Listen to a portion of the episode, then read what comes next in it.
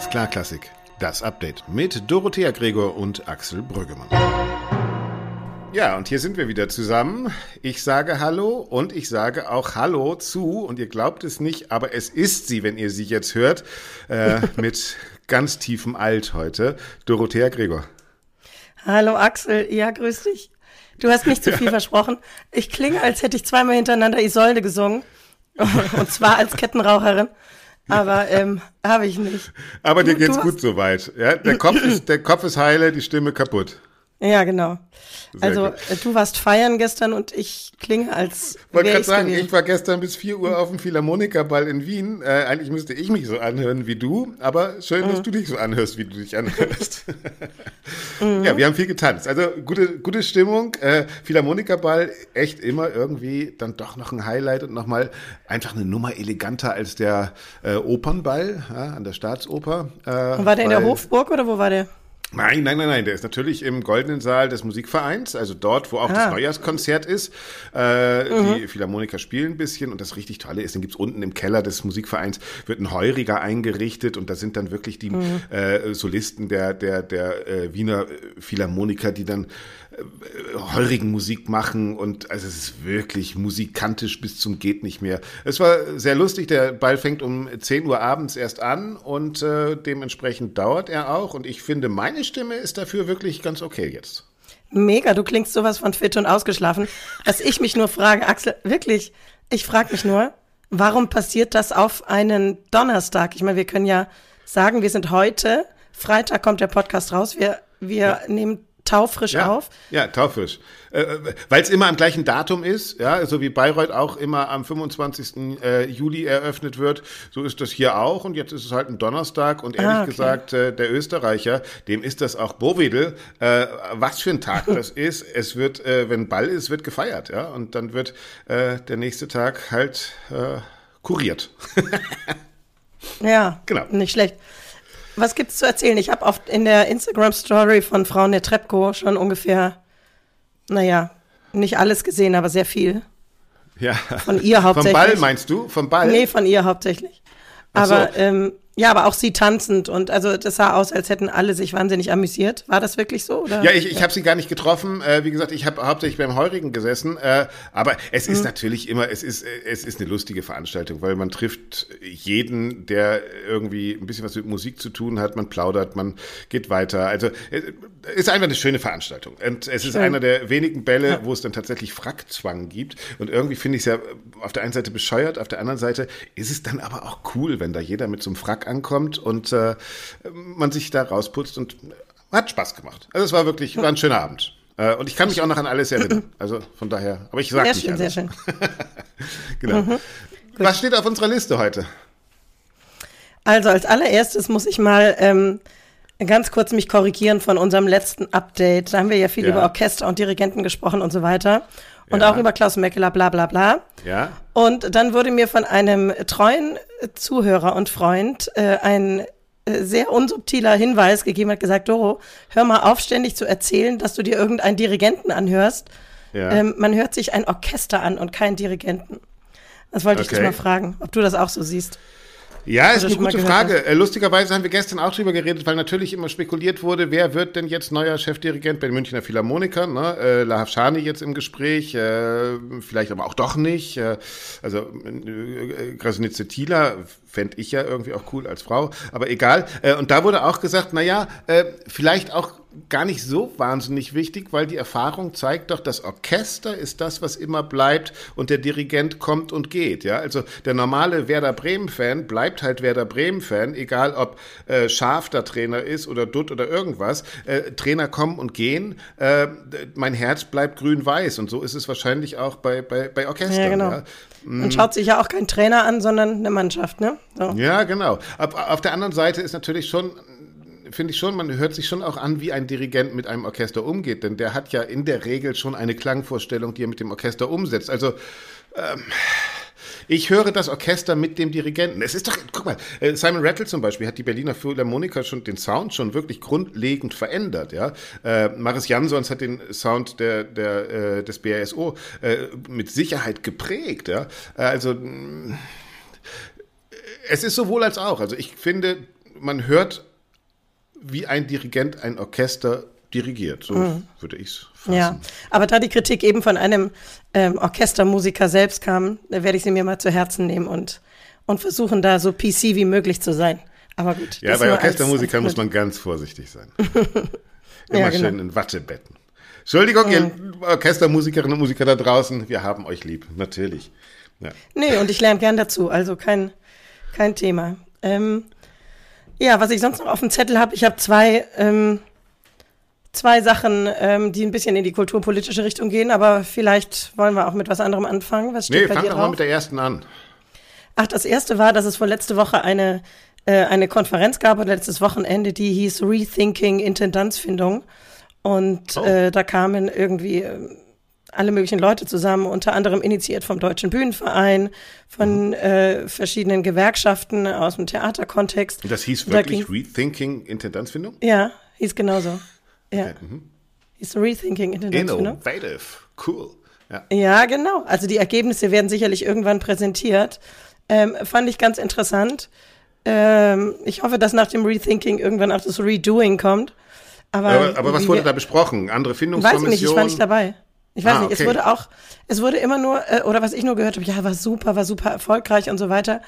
Ähm, ja, äh, bestimmt. Aber es ist halt dann auch immer die Frage, was kommt nach dem Diskurs? Und das Problem haben wir ja alle, äh, mehr oder weniger. Und ähm, da hoffe ich, dass da wirklich sich da gute Synergieeffekte ergeben haben. Und erstmal finde ich es grundsätzlich gut, dass darüber nicht nur nachgedacht wird, sondern dass auch mhm. verschiedene Akteure da zusammengebracht werden und gemeinsam drüber nachdenken. Ja, ist vielleicht, also, auch, vielleicht haben Sie auch unseren Podcast vom letzten Mal gehört, ne, mit Fabian Burstein, äh, dem mhm. Kulturmanager, äh, der dieses Buch geschrieben hat, mhm. raus aus dem Elfenbeinturm, äh, der, der letzte Woche auch nochmal bei uns gesagt hat, äh, die Kulturpolitik muss viel mehr in die Verantwortung genommen werden. Ne? Also es ja, reicht ja, eben nicht, da irgendeine Findungskommission mit irgendwelchen Seilschaften einzusetzen, äh, um dann doch wieder die ewig gleichen aus dem ewig gleichen Intendantinnen, Intendantenfamilien äh, in die Posten zu holen. Ne? Und das ist auch tatsächlich ein Problem, dass viele mhm. ähm, Entscheider in der Kulturpolitik Politik, auch gerade in den Kommunen und den Ländern, äh, eigentlich gar nicht so wirklich viel über diese, äh, diese Bubble wissen oder über diese, diese Branche, dieses Milieu wissen, wo diese vielen öffentlichen Gelder hingehen. Hm. Also ne, nicht pauschalisieren, das ist, das ist natürlich immer falsch. Aber tatsächlich gibt es da, glaube ich, ein, äh, gibt's da sehr viel Luft nach oben noch, was das betrifft. Und ja, das würde finde, aber das ist aber schon eine Diskussion. Ne? Also das, das ist ja, man merkt, die Diskussion findet statt momentan und wahrscheinlich wird sie dann irgendwann auch mal politisch greifen. Also äh, nicht nur, weil wir es hatten, sondern weil eben ein Burstein äh, jetzt gerade bei den ganzen offenen äh, GMD-Stellen auch äh, ist das ja schon eine Frage, ja? Wer entscheidet? Ja, aber weil das auch immer so ein so ein Ding ist, weißt du, so, ach, Kultur, das passiert dann so nebenbei, das ist so nice to have. Genauso wurden jetzt diese Woche auch neue Mitglieder benannt für den Rat äh, der Bundesregierung, ich glaube, Rat für Nachhaltigkeit heißt der. Ähm, da wurden alle möglichen Menschen aus allen möglichen Branchen, natürlich aus der Wirtschaft, aus der, ähm, also aus, Menschen mit ökologisch ähm, Umwelthintergrund, mhm. ähm, dann auch sozial Wissenschaftler und so weiter werden da reinberufen, kann man alles im Internet nachsehen, mhm. aber kein einziger Kultur- oder Medienmensch, ähm, der da mit drin ist. Und ich denke mir so, das ist auch eine Dimension von Nachhaltigkeit, wie man diese Dinge vermittelt. Und da verstehe ich nicht, wie man, wie man da nicht, ähm, also wie man das so liegen lässt und da gar nicht drüber nachdenkt, jemanden damit reinzunehmen. Aber gut, also vielleicht äh, malen auch da die Mühlen langsam. Ich habe mich nur wirklich sehr gewundert und auch ein bisschen geärgert, muss ich ehrlicherweise sagen. Naja, wenn man es andersrum sieht, ist es natürlich auch eine realistische Bestandaufnahme, was da draußen los ist, ne? Und welcher Stellenwert uns, den Kulturschaffenden, äh, zugetraut wird. Weil das war ja schon mal anders, ne? Also dass Kulturschaffende gerade in Wahlkämpfen und so weiter und so fort in die erste Reihe geschubst wurden, weil man eben gesagt hat, ihr seid auch sozusagen unsere Berater für einen Geist eines Landes. Ähm, ja, vielleicht müssen wir auch was tun, damit wir diese Rolle wieder zurückkriegen. Ne? Und ja, nicht nur warten, ja, ja, eingeladen klar. werden. Ne? Ja, natürlich. Aber das erstmal zum Sehen. Und mhm. ähm, dann kann ich vielleicht noch das letzte anschließen, Axel, dann bist mhm. gleich du dran, aber es passt thematisch so gut.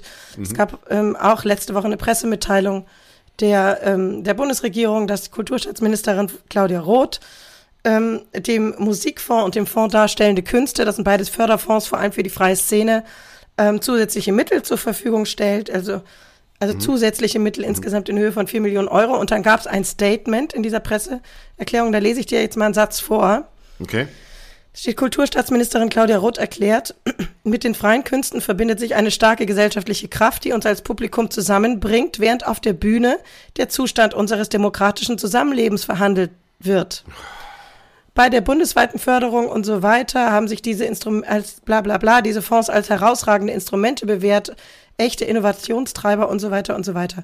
Ganz ehrlich, Axel, ich lese es hm. zum hundertsten Mal, aber es wird, es wird nicht hier nichts ne? verhandelt. Nein. Nein. Es wird einfach ja. nichts verhandelt. Und, und wenn wir uns die anderen Nachrichten angucken, was ist denn mit, mit Lützi?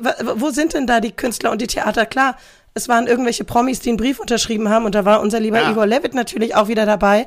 Aber wo ist denn das Theater in Köln oder in Aachen Na, oder was weiß ich, das, der Region? Ist, warum muss es immer Demokratie verhandeln? Dem, Theater verhandelt verdammte Hacke auch einfach mal nur Theater. Kunst gibt auch einfach nur mal Kunst wieder. Es ist kein grundsätzlicher Anspruch von Theater, dass er Politik verhandelt. Und ich schreibe gerade an einem Buch, was im, aber erst im Herbst rauskommt. Da geht es gerade mhm. um Politik und Kultur.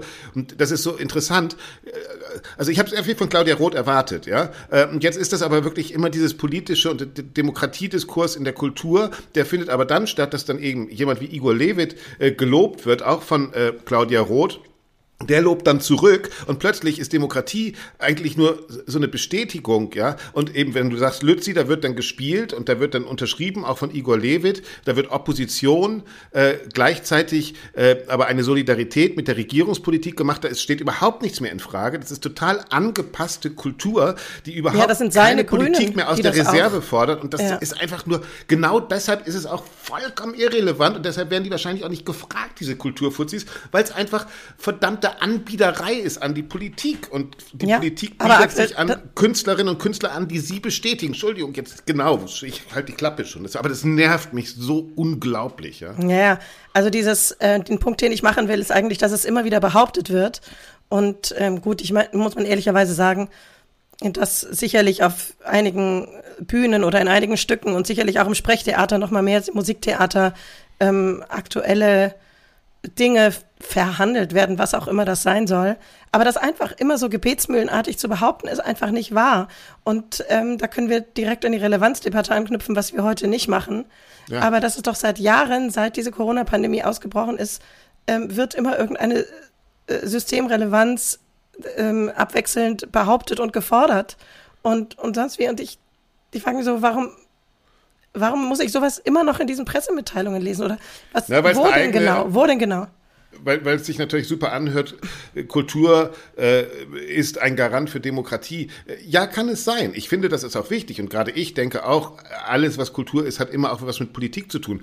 Aber nein, wir müssen auch akzeptieren, es ist keine Grundvoraussetzung und Prämisse von Kultur, dass ich politisch sein muss. Ich kann nee, auch unpolitisch nicht. Kultur machen. Und wenn, ja, und, und das ist, mhm. ja, mach ja, und verstehe mich richtig. Also ich finde es super, wenn auch gerade die Gelder für die freien Künstler und für die, für die Freischaffenden, äh, da können wir übrigens auch mal eine Folge dazu machen, ne, zu Solo-Selbstständigen, ja, aber egal. Ja. Ähm, dass die, dass die erhöht werden und aufgestockt, finde ich total richtig. Und gleichzeitig wünsche ich mir, dass wir einfach mal eine, äh, also dass, dass wir uns mal drauf festlegen, aus welchen Gründen wir denn Kunst und Kultur öffentlich fördern. Ja. Warum? Ja, Warum machen wir das? Mit welchem Ziel? Ja, und da wird eben und, behauptet, Demokratie fördernd. Ja, das ist ja, ja. ein Grund. Ja, aber ja gut, aber das kann man auch ein bisschen, ähm, äh, das kann man auch ein bisschen konkretisieren. Aber jetzt halte ich und, die Klappe, sonst ist meine Stimme nämlich komplett im Arsch und alle haben abgeschaltet. Ja gut, dann kann ich mich noch einen Augenblick aufregen, weil ich finde es nämlich ja. auch super, dass dieser Bundeskulturhaushalt dauernd irgendwie mehr Geld und mehr Etat kriegt und das hört sich immer an wie toll, ich habe für irgendwie vier Millionen mehr gekämpft und so. Unsere Kultur ist aber nicht Bundeskultur in der Hauptsache, sondern ist regionale Kultur und die Kassen sind komplett leer und jedes Stadttheater in Deutschland kämpft darum, dass seine Zuschüsse überhaupt erhalten bleiben bei Tarifsteigerungen, bei Energiekostensteigerungen und so weiter und so fort. Also es hilft ja nicht, lächerliche vier Millionen Euro mehr zu kriegen irgendwo, während woanders Milliarden fehlen, und zwar in der Provinz, um überhaupt flächendeckend Kultur zu garantieren. Und das ist so, das sind eben hm. keine Jubelmeldungen. Ja? Es ist keine Jubelmeldung. Die Bundeskultur kriegt vier Millionen mehr. Also es ist, das ist Pipifax. Ja? Es ist nee, das ist nicht die Bundeskultur, Axel. Das ist, die, ist die freie Szene aus einem die Bundesfonds. von der Bundeskultur gefördert wird. Ja, und deshalb mhm. wurde aber in der Haushaltsdebatte hat ja die, äh, das, das Ministerium von Claudia Roth auch mehr Geld gekriegt. Aber genau. Es, mhm. ja. ja. Aber es führt mich zu meinem nächsten Punkt, den ich noch auf dem Zettel habe. Ähm, Regietheater steht da groß drauf. Und wenn es um das Politische vom Theater geht, ich war letzte Woche in La Pericole von Offenbach am Theater an der Wien, mhm. Intendanz von Stefan Herheim, haben wir auch schon drüber geredet. Ähm, und inszeniert hat Niklaus Habjan, der ja sich äh, vor kurzem aus dem Fenster gelegt hat, sehr weit in Interviews, dass er gesagt hat, eben äh, Regietheater würde am, am, am, Publikum vorbei inszenieren. Er hätte die Lösung, die Leute wollen unterhalten werden. Der ist bekannt für seine Puppen und hat jetzt La Pericole mhm. ganz politisch sozusagen in Szene gesetzt. Eigentlich spielt das Ganze in Peru, in einer so einer halben Diktatur, wo es um Liebe und Sch äh, Postenschacher und sowas geht. Und dieses Peru ist jetzt natürlich Österreich gewesen und dann kam äh, Sebastian Kurz als Greis, als Puppe auf die Bühne, dann natürlich Strache, Ibiza, Untersuchungsausschüsse, alle Skandale, die es so in Österreich gibt, wurden von Habian mhm. weggelacht, ja. Und dann heißt das, wir politisieren eine Oper und holen sie ins Heute, aber eigentlich ist das eine unglaublich biedere Bestätigung oder da spielt Kultur genau die Rolle, die Claudia Roth ihr angeblich geben will, als politische Kultur, aber macht genau das Gegenteil, indem man es einfach weglacht und zwar wahnsinnig schwierige und komplizierte Verhältnisse in einer Demokratie weglacht, nimmt man sie halt nicht mehr ernst. Ja? Also es ist wieder so eine Bestätigungskultur, die da stattfindet, was ich unglaublich fürchterlich finde. Mhm. Aber war das irgendwie auf eine Art satirisch oder, oder inwiefern? Was ja, ja, es sollte weglachen? satirisch sein. Es sollte satirisch sein. Und äh, es fiel aber nicht nur mir, glaube ich, schwer, da dauernd zu lachen über noch einen kurzen Kurzwitz und noch einen kurzen mhm. Kurzwitz und so, ja.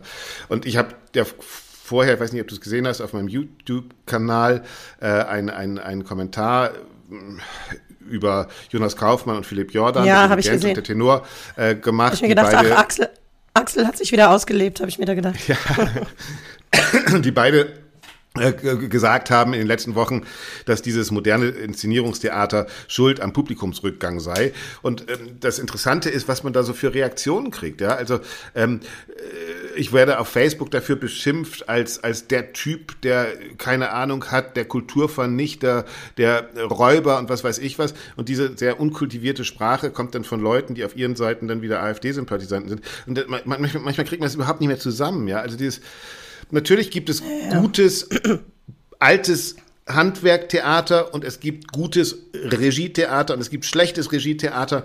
Was wir aber. Ach, dieser Begriff Regietheater, ganz ehrlich, Axel, zu Theater gehört Regie, Punkt. Und das ja, ist alles immer. andere ist eine, ja, dann, also genau. ich finde diesen Begriff total dämlich.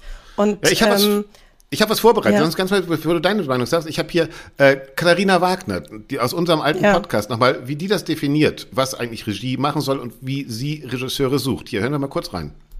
Mhm. Ich definiere es oft so, wenn mich jemand fragt, was ist Ihnen denn an einem Konzept wichtig, dass ich immer sage, ähm, also aber das ist meine persönliche Leitlinie irgendwie, ähm, dass ich immer sage, ein Stück darf nicht in ein Konzept gepresst werden sondern ein Konzept muss zum Stück passen. Das ist schon mal Punkt eins. Und wenn ich das nicht schaffe, wenn ich ein Stück in ein Konzept reindrücken muss, dann geht's schon nicht. Das muss da reinpassen und das Stück klingt blöd, muss ich darin wohlfühlen in dem Konzept. Das muss aufgehen. Und das Konzept muss also, auch inspiriert sein von dem Stück wenigstens. Richtig, von dem Stück und nicht umgekehrt. Ja. Du hast nicht ein Konzept und das sagt, das muss aber unbedingt heute sein und du mhm. merkst, es geht hin und vorne nicht auf. Das funktioniert gar nicht. Das darf man auch nicht vergessen. Das funktioniert nicht. Und oft ist es nur eine Schwerpunktverschiebung. Das hat eben nicht was mit dem Heute zu tun, sondern oft ist es eine genau. Verschiebung, wo man sagt, das ist auch Inhalt dieses Stücks, um das es geht. Und ich verschiebe aber mal den Schwerpunkt. Oft ist der Schwerpunkt sozusagen aus einer, aus einer traditionellen Lesweise so und so. Und ein, anderes Thema kommt so genauso in dem Stück vor. Und da verschiebe ich mal den Schwerpunkt und lenke sozusagen den Schwerpunkt ja. auf, auf ein anderes Thema, das das Stück aber durchaus und auch reichhaltig beinhalten kann. Und ich glaube, damit ist eigentlich so eine Antwort, mhm. dass dieses Regietheater, was du sagst, der Ausdruck ist total Schwachsinn, sondern es geht wirklich darum, finde ich ein Gefäß für den Inhalt eines Stückes. Ja? Und das ist eigentlich mhm. die Frage. Ne? Und äh, da gibt's Scheitern und nicht Scheitern. Und vor allem ja, und dann, und dann muss man auch, muss man auch ehrlicherweise sagen, dass diese Stücke, also egal ob das jetzt ähm, Schauspiel oder ähm, Ballett oder wir reden jetzt von Oper, Musiktheaterstücke sind, die haben so zeitlose Themen, also jetzt mal über diese ganz grobe Kategorisierung von entweder es geht um Liebe oder um Tod oder um beides. Aber es geht um so viele Dinge, um Verlust, um Beziehungen, um Schmerzen, um sich wiederfinden, um getrennt sein, um zusammen sein und so weiter. Das ist, das ist so zeitlos, da kann man unendlich, also so viele Ausdrucksformen dafür finden und so viele Regien, wie es wahrscheinlich Menschen auf der Welt gibt, hm. weil jeder das anders sieht. Und, äh, und deswegen ist diese Diskussion immer nach einer Lesart, ähm, äh, finde ich, finde ich wahnsinnig eng und ähm, auch eng im Kopf. Aber natürlich gleichzeitig muss es, wie Katharina Wagner gerade schon gesagt hat, so gut gemacht sein, dass nicht jetzt die eigene coole Idee im Vordergrund steht, sondern dass man dem Stück damit dient. Ja, absolut. Also absolut genau, genau, darüber können wir diskutieren. Ich glaube, das ist nämlich der Diskurs, der, also ich, ich sehe gerade so diese ganzen Beharrungskräfte innerhalb der Klassik und so eine bewusst zur Schau gestellte konservative Haltung, die aber einfach wirklich nur konservieren will und nicht das alte Konservare eigentlich etwas in die Gegenwart oder in die Zukunft tragen, durch Veränderungen natürlich auch, was ja eigentlich konservativ ist, sondern durch Stagnation. Mhm. Und ähm, deshalb aber Serval ist, heißt muss halt auch sich Diener, vielleicht die, ne? die, die, die, klassische Musik und die mhm. Kultur auch fragen, warum werden sie eben nicht in diese Beratungsgremien geholt, von denen du gesagt hast, weil sie einfach äh, ähm, so tun, als wären sie eine komplett historistische Welt und das ist, das sind wir gar nicht. Wir, wir haben schon für heute was mit beizutragen und wir haben schon zum heutigen Zustand der Welt etwas zu sagen, verdammte Hacke. Also ich kann noch sagen, aus meinem äh, persönlichen Umfeld hat mir eine Freundin mal gesagt, die sehr, sehr Kultur- und Opern interessiert ist, aber nicht aus der Branche kommt, dass sie manchmal gerne sehen würde, wie eine Oper in einem historischen Kontext funktioniert hat. Also mhm. so eine, ich sag mal, alte Inszenierung mit schönen Perücken und Kostümchen oder Ausstattungsregie, wie ich es immer nenne. Und ähm, dann im Vergleich eine neuere, modernere, zeitgemäßere oder, ähm, oder zeitgenössische Interpretation. Und das wäre vielleicht auch nochmal interessant für die Theater, ähm, so, sowas anzubieten. Also das einfach im direkten Vergleich mal zu sehen. Mhm. Weil ich denke schon, dass man da auch einiges an Publikum abholt, was oder, oder Interesse wecken kann bei Leuten, die sonst eher weniger damit anfangen, wenn auf der Bühne irgendwelche brennenden Mülltonnen sind. Auch wenn das äh, möglicherweise Sinn macht, ja. Hm. Lassen wir es mal so stehen. Äh, genau, schreibt uns auch gerne eure Meinung. Äh, Redaktion at allesklarklassik.de und dann schreibt es auf. Wir beschäftigen uns später damit. genau. Du wolltest nach dem Spiel spielen, Doro. Was war das Lieblingseis von Johann Sebastian Bach? Hat Mozart geschnarcht? Wäre Wagner heute in der kommunistischen Partei oder in der AfD? Doro fragt den Chatbot. Ja, ich wollte ein Spiel mit dir spielen. Und zwar ähm, hast du ja bestimmt auch, wie wir alle mitge... Also ist ja keiner dran vorbeigekommen an dem wunderbaren neuen Chatbot, mhm. ChatGPT. Hast du den? Hast du den schon ja, ja, ja, ja, das, das, ich, ich, ich lese immer, dass irgendwelche Leute da irgendwas eingeben und der schreibt sogar Gedichte im Stil von Goethe über Atomkraftwerke oder sowas. Also es ist ein Chatbot, mit, äh, der programmiert wurde mit künstlicher Intelligenz, der entweder wie eine Riesensuchmaschine funktionieren kann, der übrigens auch Google schon längst den Rang abgelaufen hat, was die Nutzerzahlen angeht, der aber auch mit künstlicher Intelligenz, wie du richtig gesagt hast, Gedichte schreiben kann, Texte schreiben kann. Der wird unsere Berufswelt verändern, auch übrigens die ähm, deine Berufswelt, vor allem auch die der, der, der Journalisten und alles, was mit Texte schreiben zusammenhängt. Ähm, also das wird nochmal spannend mit dieser künstlichen Intelligenz. Und ich habe mir gedacht, Axel, wir fangen das mal an. Ich habe den hier offen. Ich sitze hier vor meinem Rechner, vor dem wir aufnehmen. Du stellst mir mhm. eine Frage, ich tippe die ein und ich sag dir, was der Chatbot mhm. antwortet. Mhm, mhm, mhm. Okay, okay, okay, okay. Kann, mach du, leg du mal vor, ich muss überlegen. Also, ähm, ich tippe mal ein, wer wird Nachfolger von Daniel Barenboim in Berlin? Okay, okay. das ist eigentlich fast wie das Orakel von Delphi. Ja. Warte. Äh, Moment, ich kann nicht so schnell tippen. Mhm. Er arbeitet. Mhm.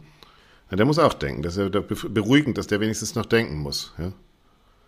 Mhm. Wenn das, wenn es, also die Antwort ist, ist ah, okay, es ist ja. derzeit nicht bekannt, wer der Nachfolger von Daniel Barenboim als Generalmusikdirektor Ach. der Staatsoper Berlin sein wird. Eine Entscheidung darüber wurde noch nicht getroffen. Na, der Chatbot ist wahrscheinlich nicht verbunden mit den SMSen von Christian Tiedemann. Ja, das, das zeigt. Okay, dann habe ich jetzt auch eine Frage, weil wir, ja. weil wir das Thema fortführen. Schreibe ja. ein Gedicht über das Regietheater im Stile von Schiller. Schreibe ein. Oh Gott. Schiller, der äh, bekannterweise die, das Theater als ähm, pädagogische Anstalt mehr oder weniger verstanden hat, bin ich mal gespannt, ähm, was der uns zum Regietheater heute sagen würde. Also so, und während ein. er schreibt, mhm. ähm, können wir euch ja gerne oder ja euch, sie, euch aufrufen, uns eure Fragen zu schicken, die wir hier dann live von Chat ja, das ist sehr gut. Ja, genau. Schickt, schickt uns eure Fragen. Ich meine, ihr werdet sie wahrscheinlich vorher sowieso eingeben, aber dann können wir sie hier nochmal für alle äh, in den Chatbot eingeben. Wird eine neue Kategorie äh, hier in Alles klar Klassik. Ja, an Schiller, da arbeitet er sich schon ab. Ne? Ja, der ist schon bei Strophe 4. Nein. Krass, krass. Fertig, vier Strophengedicht, pass auf. Also, das, das Theater, das, ich, ich ja. lese vor. Wir, ja. Ich, ich kopiere es und wir schicken es in die Show Notes. Ja. Das Theater Ort der Freiheit wo Seele und Gedanken sich erheben, wo Regie und Schauspieler vereint ein neues Licht auf alte Stücke werfen. Verborgene Wahrheiten sie enthüllen, in neuem Glanz erstrahlen lassen, das Herz des Zuschauers sie erfüllen, mit tiefer Betrachtung und Gedanken schlagen. Doch manche sehen es als Verrat an Schillers Worten und Gedanken. Doch wahre Freiheit kennt kein Verbot, sondern Nicht lässt schlecht. die Künste sich entfalten. So lässt und, so lasst uns das Regietheater preisen für seinen Mut zur Innovation, in Schillers Geist lasst uns es erfreuen für die Erneuerung der Tradition. Bam! Nehmt das! Ja, so, hier. Ist nicht schlecht. Ey, es ist nicht schlecht. ich kopiere es dir mal und schick's dir. Wow! Okay, das ist eine gute neue Kategorie. Die führen wir nächste Woche mhm. weiter. Super, cool. Was war das Lieblingseis von Johann Sebastian Bach? Hat Mozart geschnarcht? Wäre Wagner heute in der kommunistischen Partei oder in der AfD? Doro fragt den Chatbot. Doro, was hast du noch auf dem Zettel? Ich habe irgendwie nichts mehr auf dem Zettel. Ich würde am Ich habe noch eine Klappe Sache. Halten die wir, ja. die wir ganz kurz, ja, du musst deine Stimme schonen, genau. Äh, aber wir, wir, unser Freund Gerald Mertens spielte im letzten Podcast auch schon eine Rolle von Unisono. Äh, wir erinnern mhm. uns, äh, der hat äh, einen neuen Podcast, äh, gern mal reinhören da. Äh, und in der ersten Folge fragt er, wie viel General steckt in einer Generalmusikdirektorin. Und jetzt hat Gerald Mertens auch für Aufsehen gesorgt, weil er gesagt hat, deutsche Orchester bräuchten wesentlich mehr Frauen. Ähm, mhm. Wollen wir diese so, Debatte immer noch weiterführen oder nicht? Oder ich glaube, ich möchte jetzt gerade gar keine Debatte über die Äußerungen von Gerald Mertens führen. Dann sag ich dir mal Alondra de la Parra, weil ich finde auch, dass Frauen auch irgendwie es ist so symptomatisch, dass Gerald Mertens und Axel Brüggemann diese Debatte führen wollen, ja. Und Alondra de la Parra hat im BR ähm, Folgendes gesagt. Wenn ich am Dirigentenpult stehe, dann bin ich eine Frau. Aber ich bin auch gleichzeitig ein Mann. Ich bin ein Kind. Ich bin ein Sonnenuntergang. Ich ah, bin ein Berg. Gesehen, ja. Ich bin Feuer. Ich bin Energie, Stärke, Geschwindigkeit. Ich bin eine ganze Welt. Mhm. Ja, das erinnerte mich, ich musste das nur vorlesen, weil es erinnerte mich so an äh, Infantino, weißt du, bei der Weltmeisterschaft in Katar. Heute bin ich ein Mann, heute bin ich schwul, heute bin ich behindert. Äh, hat er das also, gesagt? Ich habe ja, das alles das überhaupt hat er ja gesagt. Das, das hat Infantino gesagt, ja, ja. Und also, mhm. äh, egal ob von einem Mann oder von einer Frau, solche Aussagen, oh, das tut schon auch ein bisschen weh, finde ich. Das tut schon auch ein bisschen weh. Und dann haben wir noch das öffentliche Bild, ich weiß, du musst das gar nicht kommentieren, dann haben wir noch das öffentliche Bild, ich weiß nicht, ob du das, den Titel des neuen Opernglases gesehen hast. Äh, da ist eine Sängerin drauf, Julia Fuchs ja, heißt die. Ja, ja, ja, die so, die so, ich habe gedacht, die ist Tango-Tänzerin. Von hinten ist die da. Ja, ja, habe ich fotografiert gesehen. mit einem unglaublich kurzen Rock, wo man denkt, mhm. Warum lässt du dich für ein Cover von einem Opernmagazin bitte so fotografieren? Ich meine, könnt machen, was ihr wollt, aber ich bin da nur darauf aufmerksam und das ist die Pointe geworden auf dieses Foto, ähm, mhm. weil ausgerechnet Placido Domingo es auf Twitter weiter getwittert hat und geliked hat. Und das, das fand ich so bezeichnend. Da ist das sozusagen alles, alles äh, einmal in die Runde gegangen. Also der war gestern auch auf dem Philharmoniker-Ball, habe ich auf dem Instagram-Account. Habe ich, hab ich, hab ich leider auch nicht gesehen. Mhm. Der war nicht im Heurigen bei mir. Ja, schade. Hätte ja. ihn sonst mal direkt fragen können. Ja. Aber sag mal ganz kurz, Axel, jetzt haben wir schon wieder eine halbe Stunde und ich, meine Stimme ja. verabschiedet sich langsam. Lass uns noch mal ein paar Sätze über unsere letzte Sendung und über unsere nächste sagen vielleicht, ha? Ja, also über unsere letzte, du hast gesehen, äh, die Alma-Netzwerk äh, für Leaders in Culture äh, haben Alliance dich sehr for Leaders in Music. Ja. Alliance for Leaders Music, Music genau. Mhm. Äh, bitte mhm. nochmal nachhören, letzte Folge. Äh, haben vor allen Dingen dich sehr gegrüßt. Ja, da habe ich mich sehr gefreut. Ich bin ja auch Mitglied in diesem Netzwerk und ja. ähm, kann auch jeden, hier nochmal ermutigen, da ähm, zu uns dazu zu stoßen. Das ist wirklich eine nette, nette Runde und ich glaube, dass ähm, wir sind ja auch im Aufbau und das wird sicherlich nochmal interessant. Mhm. Übrigens nicht nur Frauen, sind auch Männer und ähm, einfach alle gerne und herzlich willkommen der Punkt bei Ja, das Gute war, dass, äh, was ich fand, was die ja. beiden rausgearbeitet haben, ist, dass es eben nicht ein Netzwerk nur, um seine eigene Karriere nach vorne zu bringen, sondern es ist ein Netzwerk, um Inhalte in der Kultur zu verankern. Ja, also ein Netzwerk, äh, ein Zusammenschluss, weil man mhm. Kultur gemeinsam neu denken will und weil man was für das System verändern will und nicht irgendwie, äh, wie heißt diese, heißt das Ding, wo du immer bist? Nicht Facebook, nicht Twitter, nicht äh, Ach, Instagram. LinkedIn. Ja, nicht für die LinkedIn-Bubble, ja, also sondern es geht ja, sag mal nichts gegen die LinkedIn-Bubble. Da wird auch oft unser Podcast geliked und sicherlich auch gehört und absolut.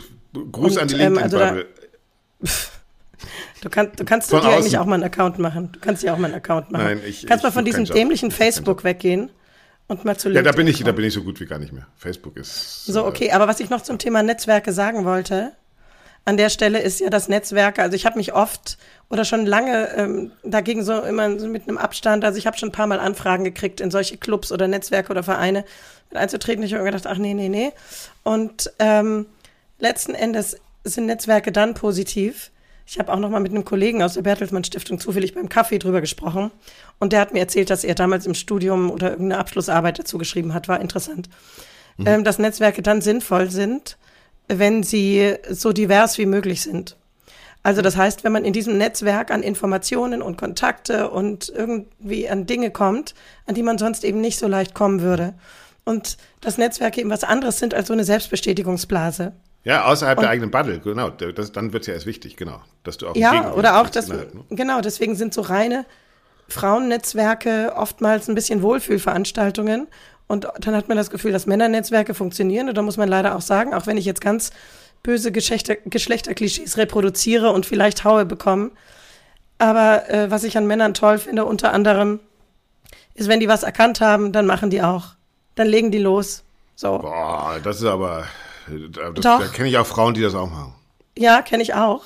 Aber es ist ähm, gerade in solchen Netzwerkkontexten oder überhaupt ist das so, dass, oder ist meine Erfahrung zumindest, ich will nicht sagen, dass es so ist. Mhm. Es gibt noch keine repräsentative Studie der Bertelsmann Stiftung dazu, aber es ist meine mhm. Erfahrung, dass das, ähm, dass die dann oft öfter oder schneller ins Machen kommen, so.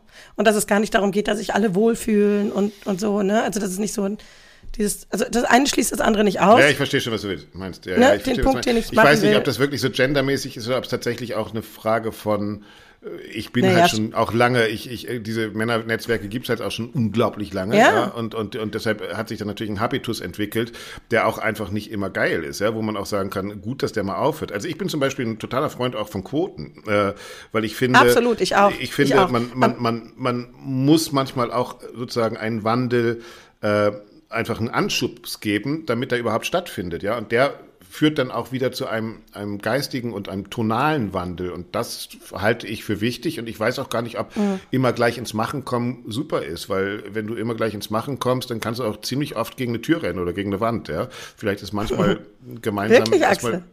Ja, also, äh, also da weiß ich jetzt gar nicht, ob ich da so, dass ich, ob ich das so als Tugend sehen würde immer. Ja, ich bin ja auch so. Also, einer. ich also in dem toll. Sinne wäre ich ein Mann. Ja, also ich bin jetzt sozusagen der Stereotyp naja, nennen, dessen, was du als Mann bestimmte, hast, ja?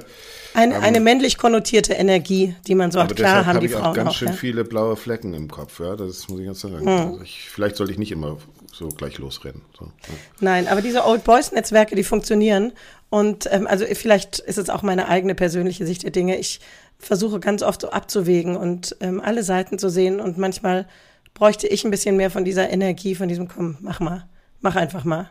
Und, ähm, Deshalb haben wir ja hier unser kleines schönes Netzwerk, ja, mit Bremsen und Ziehen und Schubsen und äh, Beinstellen. Das ist doch auch ganz schön. Genau. Ja.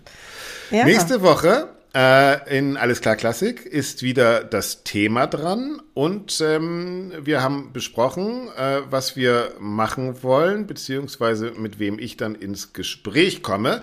Das Thema ist musikalische Bildung. Mhm. Super Thema, weil das viel abdeckt von, von Education, äh, Abteilungen, Musikvermittlungen und wie auch immer.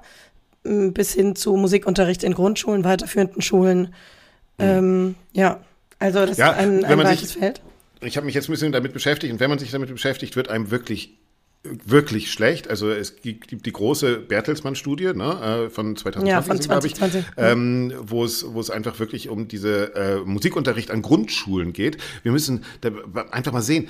Musikunterricht in Deutschland ist ein Pflichtfach. Das heißt, staatlich wird gesagt, du musst als Schüler in Deutschland Musik lernen. Ja? Gleichzeitig wird in den Grundschulen in Deutschland aber nicht einmal 50 Prozent des Musikunterrichts abgehalten. Ja? Das heißt, die, das, was wir als Pflicht bekommen als Eltern, also Kinder, äh, kann vom Staat gar nicht eingelöst werden. Und wenn man das sieht, ey Doro, dann brauchen wir überhaupt nicht mehr über die Zukunft der Klassik zu reden oder irgendwie gucken, warum das Publikum wegbleibt, ob wir da irgendwas falsch machen. Der Staat löst verdammte Hacke sein eigenes Bildungspflichtziel nicht mehr ein. Ja? Und das ist mhm. Katastrophe. Das ist tatsächlich ein Problem. Aber wenn du guckst, Axel, wenn ähm, beim allgemeinen Lehrkräftemangel, den es in Deutschland gibt, ich weiß nicht, wie es in Österreich ist, ja. aber dann natürlich guckt jedes Kultusministerium und jede Schule drauf, dass erstmal die Kernfächer äh, Deutsch, Mathe und ich weiß nicht was oder irgendwelche Sprachen abgedeckt sind, dass die Kinder lesen und schreiben können, bevor sie äh, Musikunterricht kriegen. Ja, aber in, in, ja? Äh, äh, in äh, Finnland ist es ganz normal, dass du äh, Lesen und Schreiben im Musikunterricht auch lernst. Ja, ja? also da, ja, da sind die Prioritäten also keine, ganz anders gesetzt. Da ist, da ist, da ist Musikunterricht ein, hm. ein Grundfach und deshalb sind die in den PISA-Studien einfach andauernd besser als wir. Ja, ja wobei ich auch ehrlich gesagt ähm, aber da, ich bin gespannt auf nächste Woche. Ich will gar nicht so vorgreifen. Ja, also zugesagt hat auf jeden Fall schon Ulrike Liedke, ähm, mhm. Kulturpolitikerin und, und Bildungspolitikerin äh, der SPD. Und äh, mhm. jetzt gerade habe ich schon äh, WhatsApp und er ist wahrscheinlich dabei. Wir hoffen, dass wir einen Termin finden. Äh, Mustafa Akça, ähm, der unter anderem mhm. das Bildungsprogramm an der komischen Oper zu verantworten hatte. Also und genau. Und diese ganzen Defizite können auch keine Orchester und Kultur und ähm, Theater, Kulturinstitutionen und Theater auffangen. Äh, zumal man aber da auch sagen muss, dass diese ganzen Education-Bereiche leider auch oder an vielen Häusern sehr, sehr, sehr stiefmütterlich behandelt werden und ähm, einfach an auch zu wenig mit am Tisch sitzen. Die sind aus, also aus meiner Sicht ist das gerade ein, ein Department in einem Haus, was so nah wie niemand anders am Publikum dran ist. Und ähm, ich behaupte jetzt mal so in die ins Mikro gesprochen. Und die müssten auch nochmal anders an Entscheidungen, an, an, grundsätzlichen strategischen oder, oder planerischen Entscheidungen in Häusern beteiligt werden. Aber ja, und was auch nicht sein kann, ja, gut, genau. Ja. Ich, ich, äh, nur den Gedanken muss ich noch was auch nicht sein kann, ist, dass die Schul- und Bildungspolitik versagt und die Hälfte des Grundschulunterrichts und Musik nicht stattfinden lassen kann und gleichzeitig der große Anspruch besteht, dass Orchester und Theater bitte jetzt kulturelle Bildung schaffen sollen. Ja, also es, mhm. erstmal ist es eine, wir können nicht etwas von den Schulen an Theater delegieren, die sowieso schon nicht leben können äh, äh und ganz andere Probleme gerade haben. Also, aber über all das reden wir nächste Woche und übernächste Woche, Doro, reden wir dann wieder drüber, um dann auch mhm. das nächste Thema zu sehen. Und was machst du denn jetzt gegen deine Stimme, also für deine Stimme? Honig, Tee, Milch? Nee, da gibt es nur eine Sache, die hilft, Axel. Klappe halten. Schlafen. Nee, einfach Klappe halten. Ah, das war eine, eine Anekdote.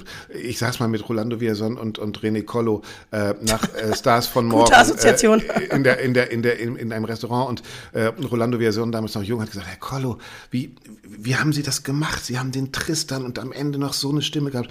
Und da hat Collo gesagt, ja, Herr Villazon, da können Sie wirklich noch was lernen. Ich habe nicht fünf Fernsehsendungen gemacht, sondern die zwei Wochen vor dem Tristan mit meiner Frau nur noch per Brief kommuniziert, damit meine Stimme geschont bleibt. Und das fand ich irgendwie ganz schön. Also vielleicht sollten wir ein paar WhatsApps schreiben in der nächsten Woche. Aber schreib mir doch mal einen Brief, Axel. Ich schreibe dir einen Brief, das mache ich aber dann mit diesem Chatbot. Das ist, äh, der kann das besser. Ja. Das mache ich, das mache ja. ich gleich. Lieber Chatbot, schreib der Doro schreib bitte Doro ein, einen Brief. Schreib Doro einen Brief äh, und äh, da, damit ihre Stimme wieder heile wird. Ja, ja. so mache ich Ja, wird schon alles werden. In zwei Wochen bin ich wieder topfit. Liebe Leute da draußen, haltet die Ohren steif. Wir hören uns nächste Woche wieder. Doro, dir alles Gute und eine Danke, schöne Woche. Auch. Danke. Tschüss. Bis dann.